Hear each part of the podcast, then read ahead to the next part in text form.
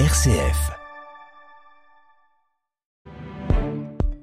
Vous écoutez RCF, il est 8h10, on revient ce matin sur le meurtre du père Olivier Maire, le supérieur provincial des missionnaires Montfortin, qui a été tué hier par un homme hébergé par la communauté.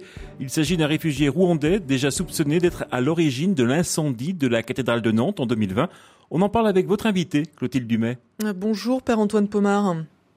Bonjour. Vous êtes le, directeur du service euh, jésuite des réfugiés en France. Tout d'abord, simplement pour commencer, votre réaction après l'assassinat euh, du père Olivier Maire hier bah, Ma première réaction, c'est la tristesse. Hein. D'abord pour euh, la famille du père Olivier, sa, congrégation religieuse, les, Montfortins, bien sûr.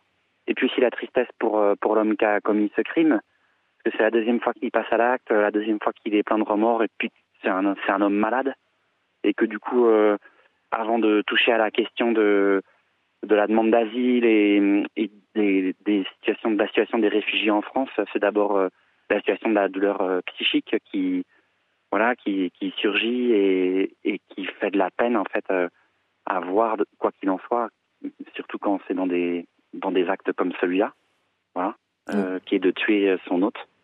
On va revenir effectivement sur euh, le profil euh, du suspect. D'abord, la communauté chrétienne qui est une nouvelle fois euh, ébranlée. Comment est-ce qu'elle peut encore surmonter cet événement? Alors, une nouvelle fois, certes, la, la mort pourrait éventuellement niveler les, les actes. Là, c'est pas un acte terroriste, c'est pas un acte qui vise la communauté chrétienne. C'est un acte entre de personnes. On ne sait pas du tout pour euh, réduire ce qui se passe parce que symboliquement c'est bien sûr fort, mais il y avait une intention de d'accueillir cet homme euh, alors qu'il était débouté du droit d'asile, euh, accusé de de l'incendie de la cathédrale de Nantes, et que du coup c'est pas, je pense pas qu'on puisse le mettre au même niveau que que différents meurtres ou attaques contre les catholiques qu'il y a eu ces dernières années. Malgré tout, la communauté est tout de même euh, triste, attristée. Euh, est-ce que vous avez, est-ce que vous avez euh, un mot peut-être pour tous les catholiques aujourd'hui qui, qui, se sentent peut-être concernés directement ou indirectement pas par cet acte? Oui, je pense que bah, d'abord, je pense qu'il faut prier pour le, le repos de l'âme du père du père mère, prier pour la le, que les soins soient soient effectifs pour le, la personne qui a commis cet acte, mais surtout je pense que s'il y a quelque chose euh, que l'on peut dire, c'est que la communauté des Montfortins a accueilli euh, euh, de manière volontaire euh, cette personne et que, à mon avis, c'est le sens de l'accueil euh, dans l'Église catholique et il est fondamental. Euh, moi, JRS, on accueille beaucoup de, de demandeurs d'asile, des réfugiés, et que ça, ça ne doit pas se perdre sous prétexte qu'on y ait une personne malade qui passe à l'acte. Je pense il ne faut pas confondre une partie pour un tout. Et la plupart des gens que nous, côtoyons euh, euh, sont des personnes euh, voilà, qui sont euh, dignes de confiance euh, et que le risque de l'hospitalité est un risque, malheureusement. Enfin, ça nous le rappelle aujourd'hui. Mais c'est certainement pas un risque qu'on doit cesser de prendre, entre guillemets, sous, sous prétexte qu'il y ait ce, ce, ce, ce drame malheureux. Hum, vous, le disiez tout à l'heure, un hein, père Antoine Pomard, le meurtrier présumé, euh, c'est un réfugié de nationalité euh, rwandaise qui était déjà placé sous contrôle judiciaire dans le cadre de l'incendie de la cathédrale de Nantes en juillet 2020, qui ne pouvait pas être expulsé du territoire français tant que ce contrôle judiciaire n'était pas levé. Est-ce que c'est normal, vous qui êtes directeur du service euh, jésuite des réfugiés, est-ce que vous pouvez un petit peu nous expliquer concrètement comment ça se passe dans ces cas-là? Alors en fait, stricto sensu, la, la personne dont on parle euh, n'est pas réfugié. Un réfugié, c'est un statut politique. C'est une personne à qui euh, l'État français offre la, protection.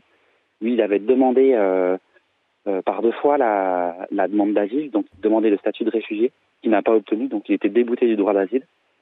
À partir du moment où on est débouté du droit d'asile, on peut être expulsé du territoire. Enfin, il y a certaines conditions, notamment l'acceptation du pays d'origine, euh, qui parfois fait difficulté. Donc là, je ne sais pas où il en était de son processus d'expulsion, mais effectivement, un contrôle judiciaire, à partir du moment où il est sous contrôle judiciaire, euh, il ne peut pas être expulsé pour une simple bonne raison, c'est que du coup, ce serait un peu, euh, on risquerait la politique de la terre brûlée, c'est-à-dire quelqu'un qui, est débouté du droit d'asile pourrait alors, c'est vraiment hypothétique, hein, pourrait alors commettre n'importe quel crime ou délit, et puis ce serait une sorte d'ascenseur accéléré pour rentrer chez soi. Euh, ce qui serait vraiment contradictoire avec toute la démarche de la demande d'asile. Donc, à partir du moment où quelqu'un est en, en, en, processus judiciaire, eh ben, il peut pas être expulsé. Ça semble en fait tout à fait logique. Hein.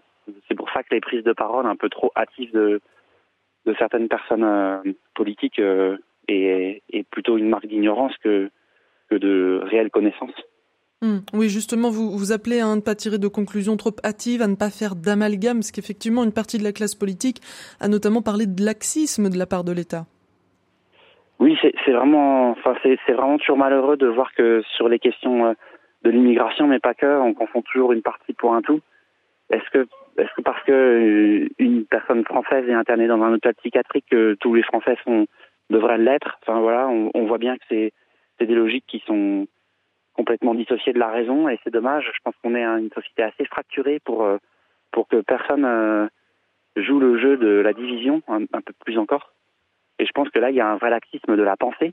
Il faudrait pouvoir euh, comment dire contrôler un peu plus pour pour toutes les personnes publiques afin de construire une société qui soit beaucoup plus fraternelle vous, vous, au sein de, votre association, est-ce que parfois les familles qui accueillent des demandeurs d'asile ont, peur malgré tout? Comment est-ce que vous surmontez euh, avec le service euh, jésuite des réfugiés ce, contexte qui peut s'installer après ce genre d'événement? Alors, euh, est-ce que les familles ont peur? Je pense que c'est pas la peur qui, fait qu'on ouvre sa porte. Euh, et que paradoxalement, il y, a des situations qui peuvent être difficiles, mais elles sont très très rares euh, dans, dans le réseau euh, GRS Welcome.